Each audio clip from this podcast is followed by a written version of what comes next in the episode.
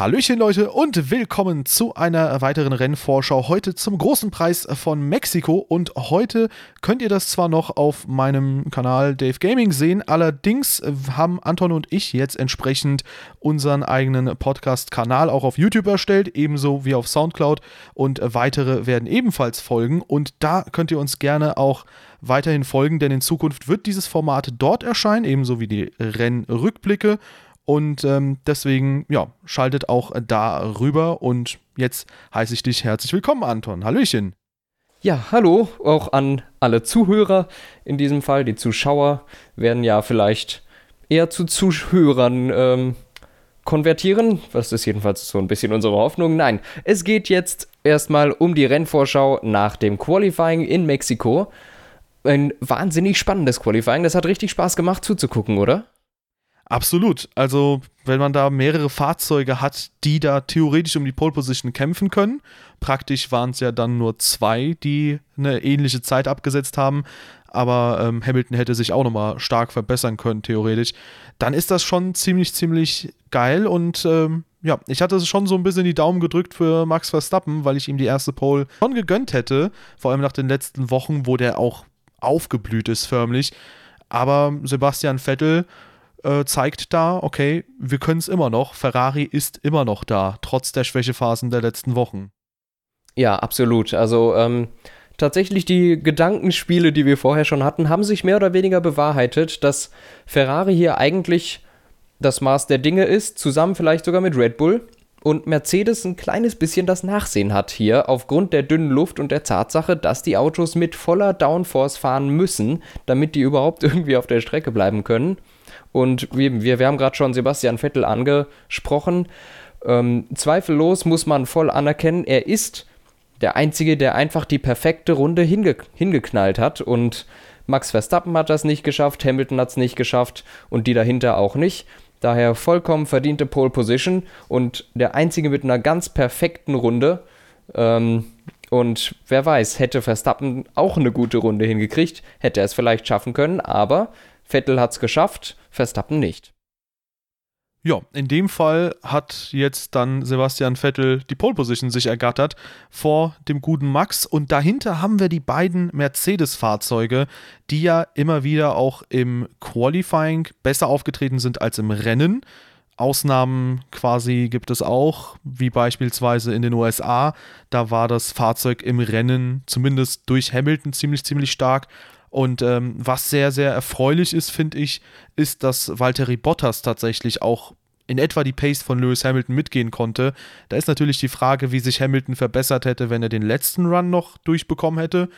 Aber man hat so ein bisschen das Gefühl, dass Bottas sich auf gewissen Strecken wohlfühlt, die eine gewisse Charakteristik aufweisen. Das war schon in Russland zum Beispiel so, in Sochi und jetzt hier entsprechend in Mexiko ist er ebenfalls ziemlich gut unterwegs und naja, wir haben über das hätte wäre wenn gesprochen. Hamilton hat die Runde Nummer nicht zusammenbekommen und deswegen sehe ich da den Abstand zwischen den beiden auf 3 und 4 von 24 Tausendstel pro Sekunde schon als positives Signal definitiv für Bottas.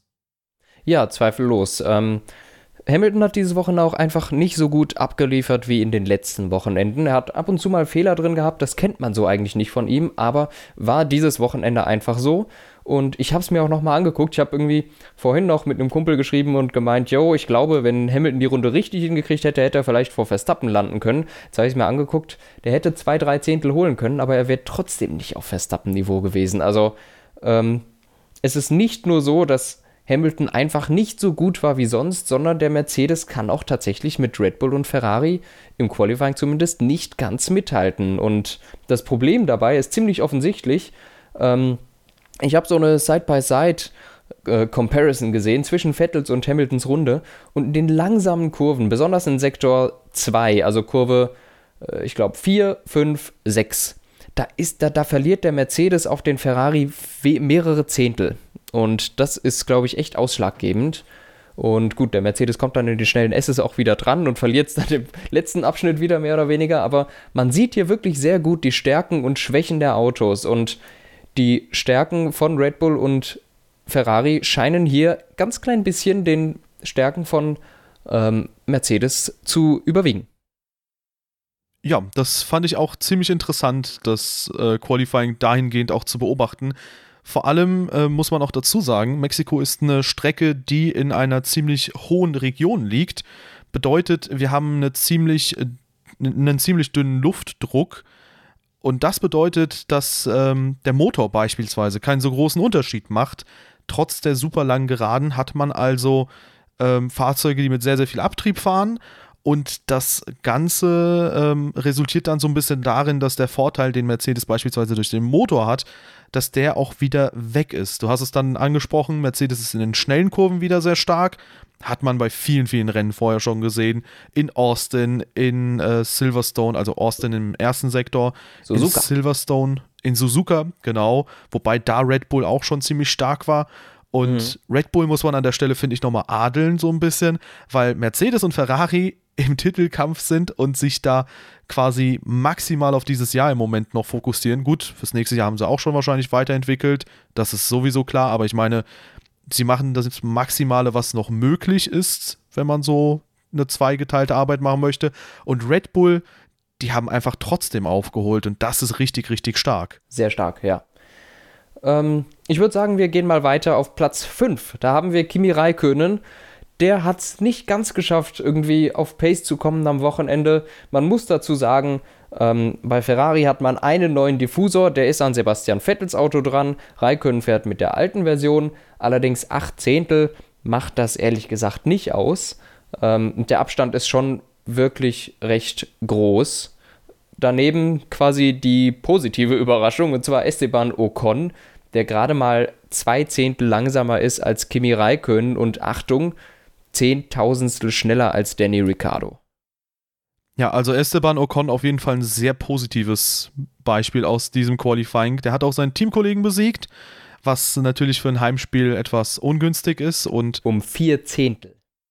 Ja, und man muss an der Stelle auch leider sagen, dass ähm, Esteban Ocon da bis hin zu Morddrohungen alles jetzt bekommen hat von mexikanischen Fans, was ich sehr, sehr schade finde. Und ich finde schön, dass auch wenn Hamilton zum Beispiel als so ein großer Rivale von Vettel gesehen wird, dass es bei uns nicht so der Fall ist, dass dann ein Lewis Hamilton ja. dann irgendwie Morddrohungen bekommt. Ähm, es ist ein sehr, sehr starkes Wochenende von Ocon gewesen, aber du hast auch schon einen anderen ähm, Fahrer angesprochen, den man, finde ich, sehr scharf in diesem Qualifying kritisieren muss, äh, nämlich Danny Ricciardo, dem halt neun Zehntel Sekunden zu Max Verstappen fehlen. Und das Ding ist, Während Max Verstappen sich vorne gegen Sebastian Vettel, dem schnellsten Fahrer des gestrigen Qualifyings, äh, quasi duelliert, ist Danny Ricciardo von der Pace her auf Ebene von Force India und Renault. Ja. Und das ist schon ein bisschen bezeichnend für die gesamte Saison, die Danny Ricciardo bis jetzt gefahren ist, weil er ist zwar eigentlich ein sehr konstanter Pilot und hat immer wieder die Ergebnisse abgeliefert, aber wenn das Technikpech bei Verstappen nicht wäre, dann bin ich mir ziemlich sicher, dass wir eine ganz andere Konstellation bei Red Bull sehen würden. Und ähm, die vielleicht sogar, da müsste ich auf den Punkteabstand nochmal genau schauen, äh, in die Nähe von Ferrari kämen, was so die äh, KWM-Punkte angeht. Mhm. Es, es ist zwar so, dass Verstappen den neuen Motor drin hat, allerdings macht er nicht so viel aus. Erstens, besonders nicht hier in äh, in Mexiko, wo die Motoren sowieso keinen besonders großen Einfluss haben, aber auch so macht dieser neue Qualifying-Modus zwei bis drei Zehntel aus, nach Eigenaussage von Helmut Marko, ähm, der, der auch gesagt hat, das ist das Maximum und er würde sich über 15 PS freuen, sind es aber nicht. Ähm, es macht nicht so viel aus und schon mal auf keinen Fall neun Zehntel. Und daher finde ich, diese, diese Entwicklung ist erschreckend. Man könnte es äh, Ricardo verzeihen, wenn er eine äh, 1.17.0 oder 1.16.9 gefahren wäre. Aber davon ist er auch weit entfernt. Also er hat es gestern nicht hingekriegt und ich wünsche mir, dass es heute im Rennen besser ist, was bei ihm oft der Fall ist, dass es im Rennen besser läuft als im Quali. Ja, das schon, aber nichtsdestotrotz äh, glaube ich, dass auch da Max Verstappen halt grundsätzlich besser immer performt, weil, nun ja, wenn er in den letzten Wochen im Qualifying dran war an Verstappen, dann war dieser trotzdem noch mal einen Ticken schneller als Daniel mhm. Ricciardo. Mhm. Was ich halt auch ein bisschen schade finde, weil der Kollege mir auch sehr sympathisch ist. Aber gut, hat jetzt mal ein komplett schwaches Wochenende bis jetzt erwischt. du hast es gesagt, mal schauen, wie es im Rennen läuft. Und dasselbe kann man auch auf die zwei Piloten dahinter übertragen, nämlich Nico Hülkenberg, der nur 19.000 hinter Daniel Ricciardo ist. Und auf der 9 haben wir Carlos Sainz, seinen Teamkollegen, der sich beim Team super eingefahren hat schon. Und grundsätzlich, Moment, ist es auch das Starter-Grid? Ja, keiner kriegt eine Strafe, sehr schön. Und ähm, ja, die beiden in Q3 wieder ein guter Job zum einen von Nico Hülkenberg, dass er den Teamkollegen geschlagen hat. Das ist das gewesen, was er tun musste. Und ja. das hat er auch bravourös geschafft. Andererseits muss man auch Sainz zugestehen, wieder super stark gefahren. Ja, ich, ähm, ich bin ja so ein, so ein ganz klein bisschen, bin ich ja schon ein Sainz-Fan. Ähm, aber trotzdem war ich am Ende glücklich, dass Nico Hülkenberg ihn doch noch geschlagen hat. Denn Sainz war, glaube ich, in jeder Session, also in jedem Training, in jedem Qualifying davor, schneller als Hülkenberg. Und ich habe mir schon gedacht, ach je, wenn der jetzt den Sainz nicht schlägt beim ersten Mal aufeinandertreffen, dann wird das aber eine witzige Konstellation. Ähm, glücklicherweise ist das aber nicht so passiert, sondern Hülkenberg hat es geschafft. Wo man dabei allerdings auch wieder sagen muss, das ist wieder die gleiche Konstellation wie bei Red Bull. Hülkenberg hat den neuen Motor mit Qualifying ähm, Modus und Sainz nicht. Aber auch hier sind dreieinhalb Zehntel, so viel macht der Motor nicht aus. Also Hülkenberg auf jeden Fall schneller gewesen als Sainz, aber das wird ein richtig, richtig spannender Kampf nächstes Jahr. Sobald sich Sainz da nicht nur gut, sondern perfekt eingearbeitet hat, sind die richtig eng beieinander. Absolut, ich denke auch. Also Sainz ist ein großes Talent. Man äh, hätte immer wieder so ein bisschen daran, ich sag mal, zweifeln können oder so, weil, nun ja, er hat sich gegen Quiat rumschlagen müssen und äh, wie das das Bild im Mittelfeld verzerren kann, sieht man ja auch anhand von Hülkenberg und Palmer, wo man sich auch nie sicher war, okay, wie schlecht ist jetzt Palmer wirklich und ist Hülkenberg nicht vielleicht ein Superpilot und Palmer einfach nur ganz gut. Aber grundsätzlich, ähm, ja, sehen wir jetzt entsprechend, dass beide sich schon auf ein schönes Niveau hieven können und Renault hoffentlich noch ein paar Punkte in dieser Saison bescheren werden. Denn ähm, ja, die könnten auf jeden Fall noch einige Teams da vorne bekommen. Eines mindestens. Ja, eines können sie noch holen. Welches ist, ist es Williams? Ich weiß es gar nicht. Ich glaube, sie sind noch hinter Toro Rosso sogar. Deswegen, Echt? die könnten Ach sie ja, auch holen. da hat Sainz ja lauter Punkte für die geholt. Die haben letzt Ach, Haas haben sie überholt, richtig. Haas Genau, haben sie Haas letztens war's. überholt. Und Toro Rosso können sie noch kriegen. Ja, Und mit richtig. etwas Glück sogar noch Williams tatsächlich, die im Moment 20 Punkte entfernt sind. Aber wie gesagt, mit etwas Glück geht das. Fünf Punkte zu Toro Rosso sind aber auf jeden Fall machbar. Ja. Und das ist eine ziemlich krasse Sache. Also Sainz fügt sich perfekt in das Team ein. Und da ist auch die Frage, wie entwickelt sich Renault, weil ich kann mir schon vorstellen, wenn die eine richtig gute Entwicklung durchmachen, dann denkt sich Sainz vielleicht auch, ja, dann bleibe ich halt einfach mal hier und äh, hab hier meinen Spaß. Ja, ich denke, Renault ist auf dem aufsteigenden Ast und das wird von Jahr zu Jahr besser. Irgendwo muss es ein Ende haben. Ob es dann das Ende auf Platz 1 hat oder Platz 2, 3, kann man jetzt noch schwer absehen. Als nächstes haben wir Sergio Perez, gerade eben schon kurz angesprochen, auf der 10, 14 langsamer als Ocon. Das ist eigentlich eine Wucht, das kann nicht sein. Und ähm, du hast es auch schon gesagt, Ocon mit Morddrohungen geht überhaupt nicht. Der ist mit Personenschutz und Polizeieskorte an die Strecke gekommen und da in Mexiko unterwegs. Das muss man sich mal vorstellen. Ähm, also finde ich unmöglich, aber kann man nichts gegen machen, jedenfalls aus unserer Position. Und wie du schon gesagt hast, äußerst glücklich, dass das hier nicht so ist bei uns. Ähm, ja, ansonsten Sergio Perez, mal sehen, was im Rennen kommt. Hat mich jetzt nicht umgehauen im Quali. Ja, also war leider keine allzu gute Leistung. Man kann nur hoffen, dass er bei seinem Heim Grand Prix ein bisschen stärker unterwegs ist. Mit den Morddrohungen hat er selbst ja natürlich nichts zu tun. Ja, klar. Und, Der kann da ähm, nichts für. Ja, ist halt ein bisschen schade wegen der Fans, die dann das Ganze so ausweiten müssen. Aber gut, wir werden, denke ich mal, auch bei ihm ein bisschen Ehrgeiz sehen. Hoffentlich artet das nicht aus in einen zu großen Ehrgeiz, so wie bei Verstappen 2016 in Belgien, ähm, sodass er dann quasi auf Biegen und Brechen vorbei will. Ansonsten glaube ich schon, dass Perez hier ein ganz schönes Rennen auch abliefern könnte. Die Rennpace ist ja immer so ein bisschen was anderes als die Quali-Pace. Und die hatte in den letzten Wochen immer wieder bei Williams nicht ganz so gepasst. Dieses Mal allerdings schon einigermaßen. Wir haben nämlich Felipe Massa auf der 11 und auf der 12 startet Lance Stroll. Ich glaube, der ist ein bisschen früher sogar ausgeschieden. oder ein bisschen weiter hinten war der. Aber der ist durch die zahlreichen Strafen auch ein bisschen nach vorne gekommen. Ja, das sieht ganz witzig aus, denn auf Platz 11 haben wir Philippe Massa mit einer Zeit von 1.18.099 und auf der 12 dahinter äh, Lance Stroll mit einer 1.19.15. Der ist über eine Sekunde langsamer gewesen als Massa. Irgendwie sind die Abstände von den Teamkollegen dieses Wochenende riesengroß, bis auf Mercedes. Ähm, ja, also Stroll hat jetzt dieses Wochenende mal nicht so doll abgeliefert bis jetzt, aber der hat in letzter Zeit echt gute Rennen gezeigt. Ich bin da ganz offen für. Ja, ich denke auch. Also der hat sich ganz gut auch ins Team eingefunden und äh, ja, fährt auch etwa auf dem Niveau von Felipe Massa, der vielleicht jetzt nicht mehr zu dem absoluten Top-Niveau der Formel 1 zählt, aber auf jeden Fall auch ein guter alter Hase ist.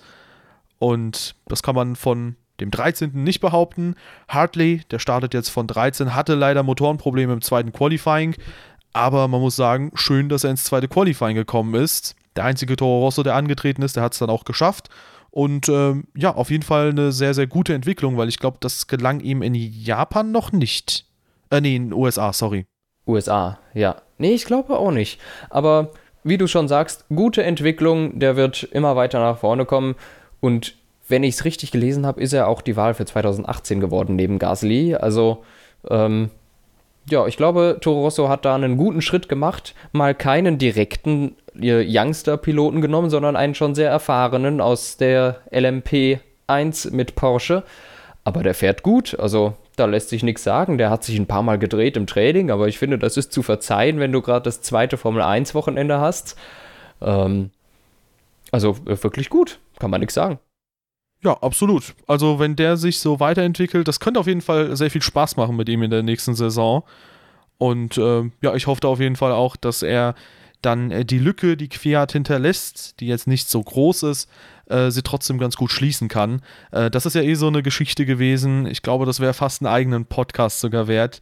Äh, so der Leidensweg des Dani Quert. Aber gut, das stellen wir mal hinten an. Die Red Bull-Chefs, also ich glaube Franz Toast und Christian Horner, haben sich auch in der Pressekonferenz dazu geäußert quasi und haben halt gesagt, es ist ein hartes Business was halt auch stimmt. Red Bull buttert da mehrere Millionen rein.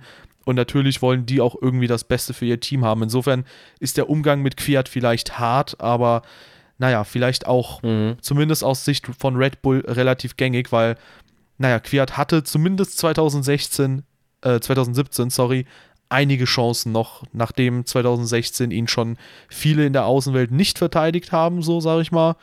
Und äh, jetzt 2017, da gehörte auch ich zu den Kritikern, der dann gesagt hat, okay, 2016 hätte man es verzeihen können nach der De Degradierung. Jetzt allerdings ist das, naja, eigentlich echt nicht so schön, was er abliefert. Ja.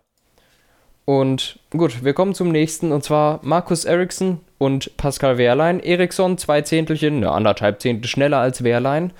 Und Wehrlein, der fightet ja im Moment noch so ein bisschen um das Cockpit von Williams für nächstes Jahr.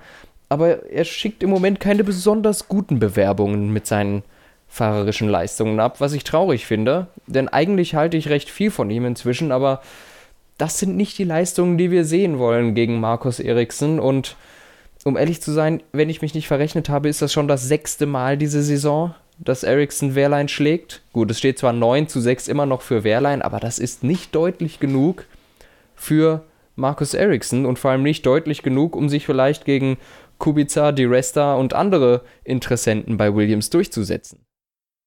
Ja, man sieht ja alternativ, wie es mit einem alteingefahrenen Piloten aussehen kann.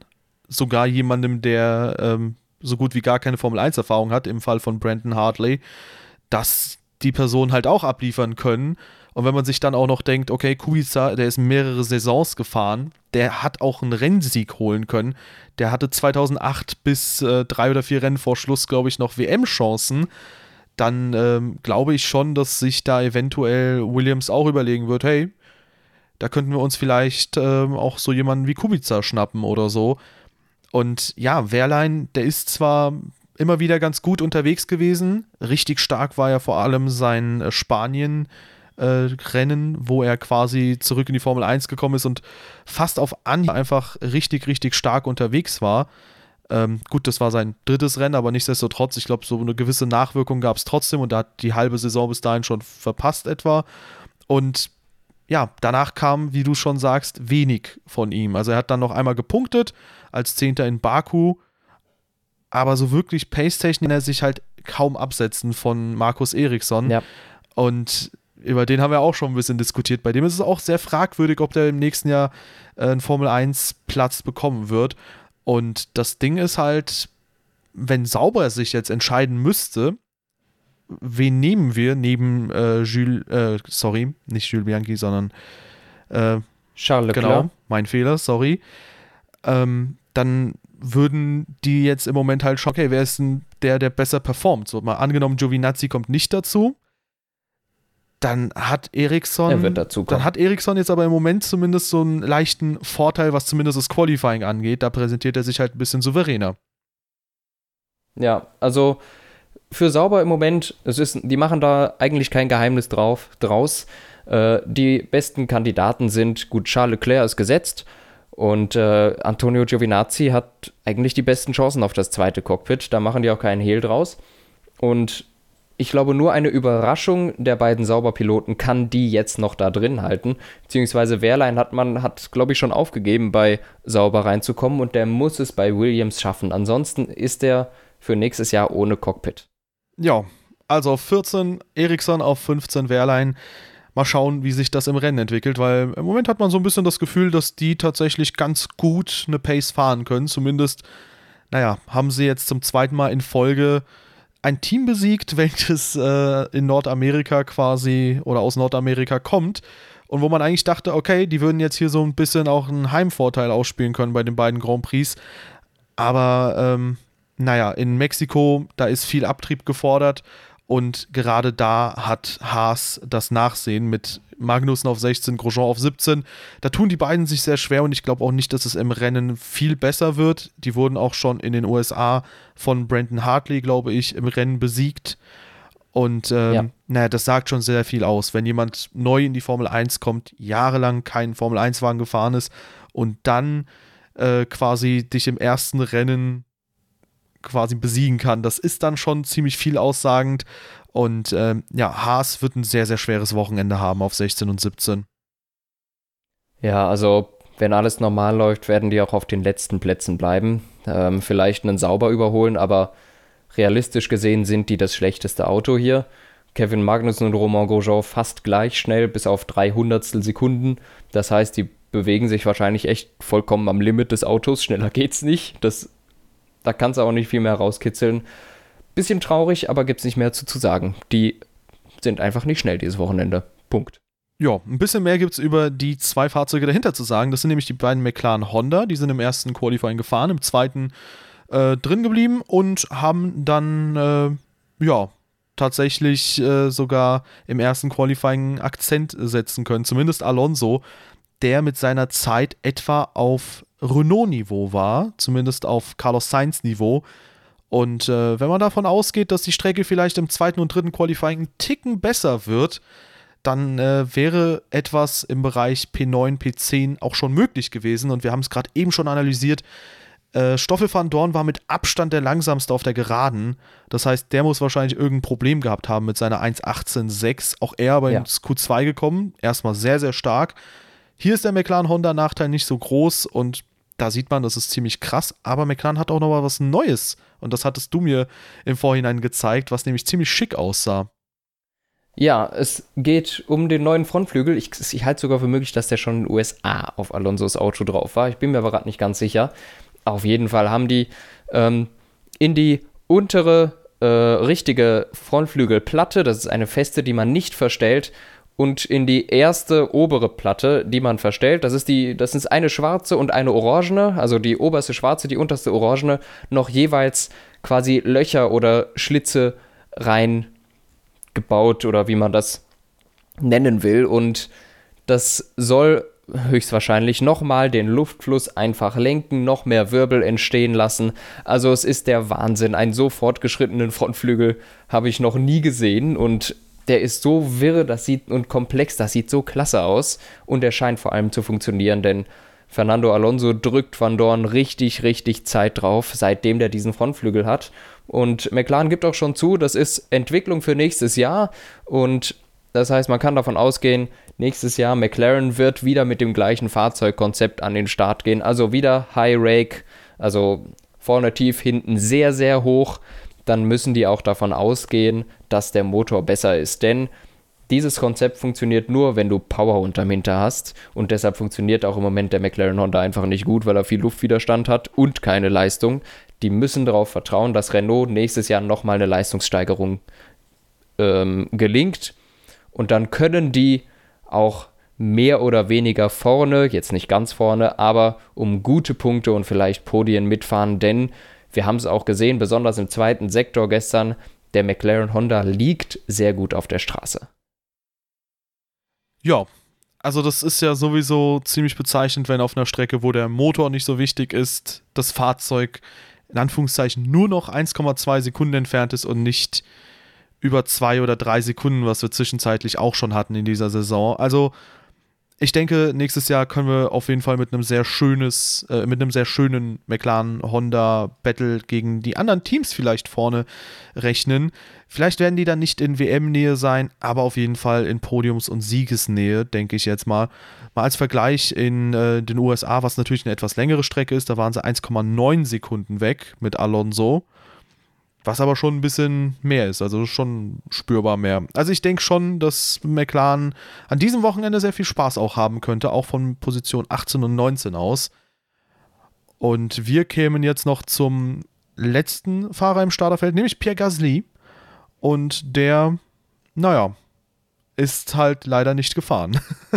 Also der war ein bisschen vom Pech verfolgt, hat gar nichts funktioniert. Also ich glaube schon im dritten Training ist dem der Motor hochgegangen, konnten sie nicht mehr wechseln stand dann nur rum, darf trotzdem starten, ist natürlich nicht qualifiziert fürs Qualifying und deshalb auch nicht wundern, dass die ganzen Strafen nicht hinter ihn gehen. Da sich Gasly nicht fürs, Quali fürs Rennen qualifiziert hat, wird er ganz egal, wie viele Strafen die davor haben, als letzter starten, weil er nur aus Gnade mitfahren darf. Ja, denn theoretisch ist er auch nicht unter der 107%-Hürde jetzt. Ganz genau. Aber er hätte es wahrscheinlich eh geschafft. Deswegen stellt sich, glaube ich, da die Frage auch weniger, ob er teilnehmen darf oder nicht. Und ähm, ja, wir können jetzt mal ganz kurz nochmal das Renngeschehen umreißen, was wir denn denken. Äh, wir haben sehr, sehr lange über das Qualifying geredet. Das müssen wir vielleicht beim nächsten Mal noch ein bisschen komprimieren. Wobei, jetzt, wo wir auch äh, das klar als Podcast deklarieren, ich meine, ich höre Podcasts, die vier, fünf Stunden lang sind.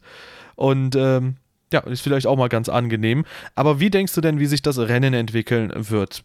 Was wird zum Beispiel ganz vorne passieren? Ich glaube, wir können damit rechnen, dass Mercedes nicht eingreifen kann aber ja. Mercedes, äh, hier, Red Bull oder Ferrari? Äh, Verstappen gewinnt. Das wollte ich auch tippen und wetten sogar. Ich habe es auch in den letzten Tagen immer wieder gesagt, ähm, aber ich weiß nicht, wo ich das seriös machen kann oder keine Ahnung was. Und ich bin eh kein Freund von Wetten, deswegen ich würde vielleicht noch einmal jetzt wetten und das war's.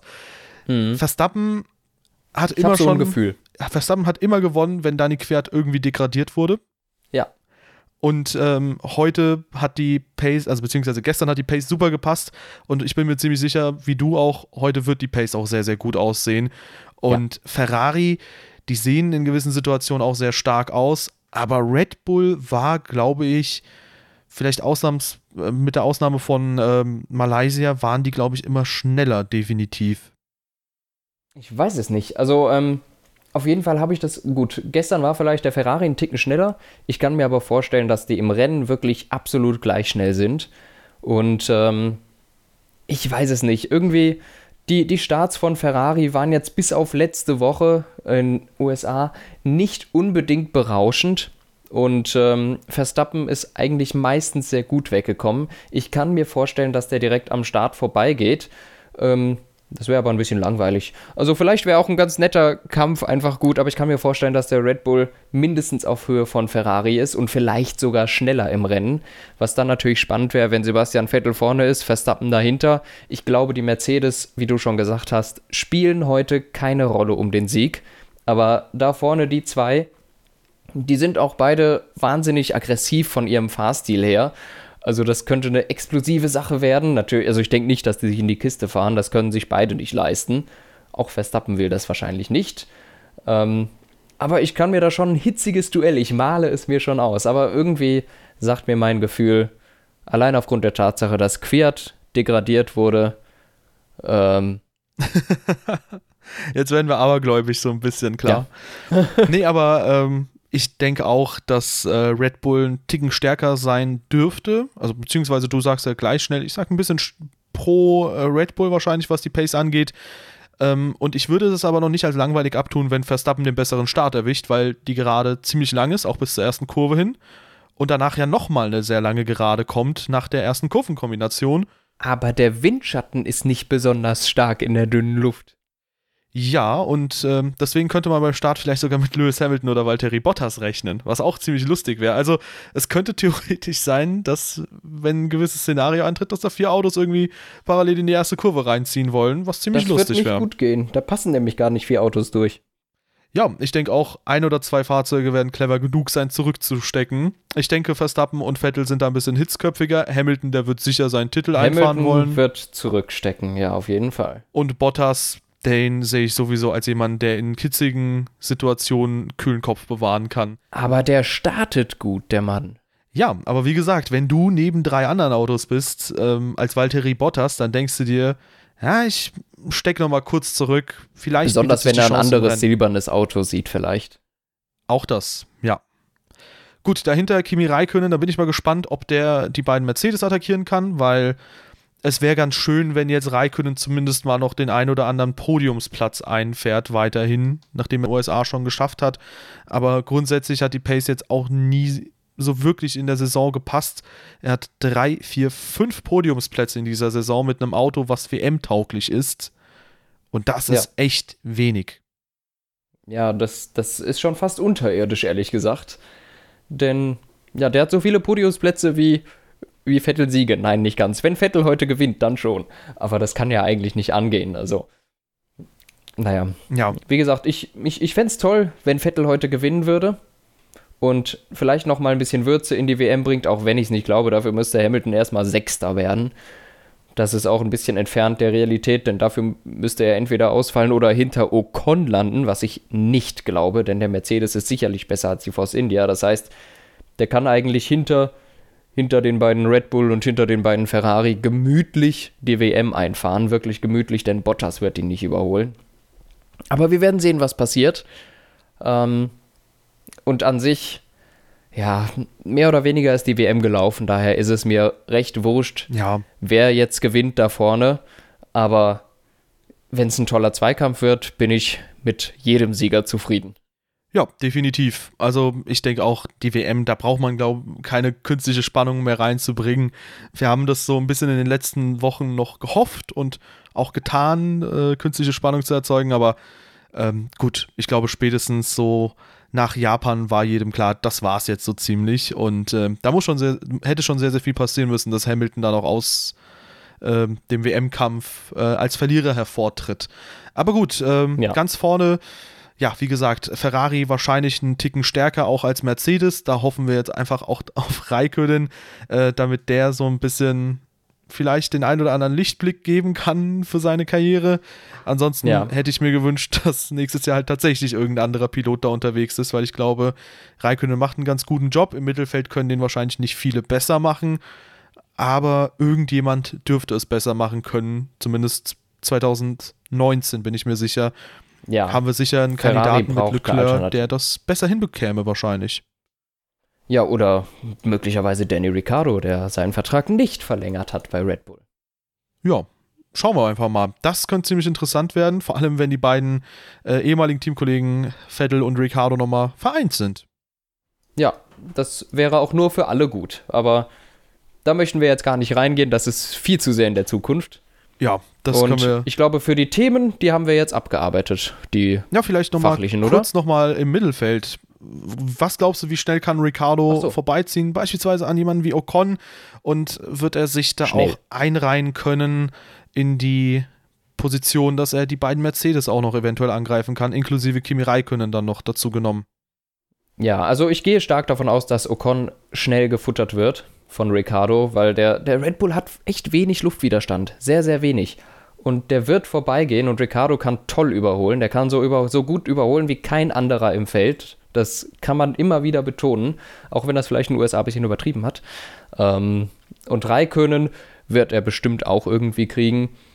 Allerdings sehe ich es dann gegen die Mercedes schon ein bisschen kritischer, denn Valtteri Bottas, sobald der in der Nähe von Hamilton kommt, Bottas wird den versuchen zu blocken.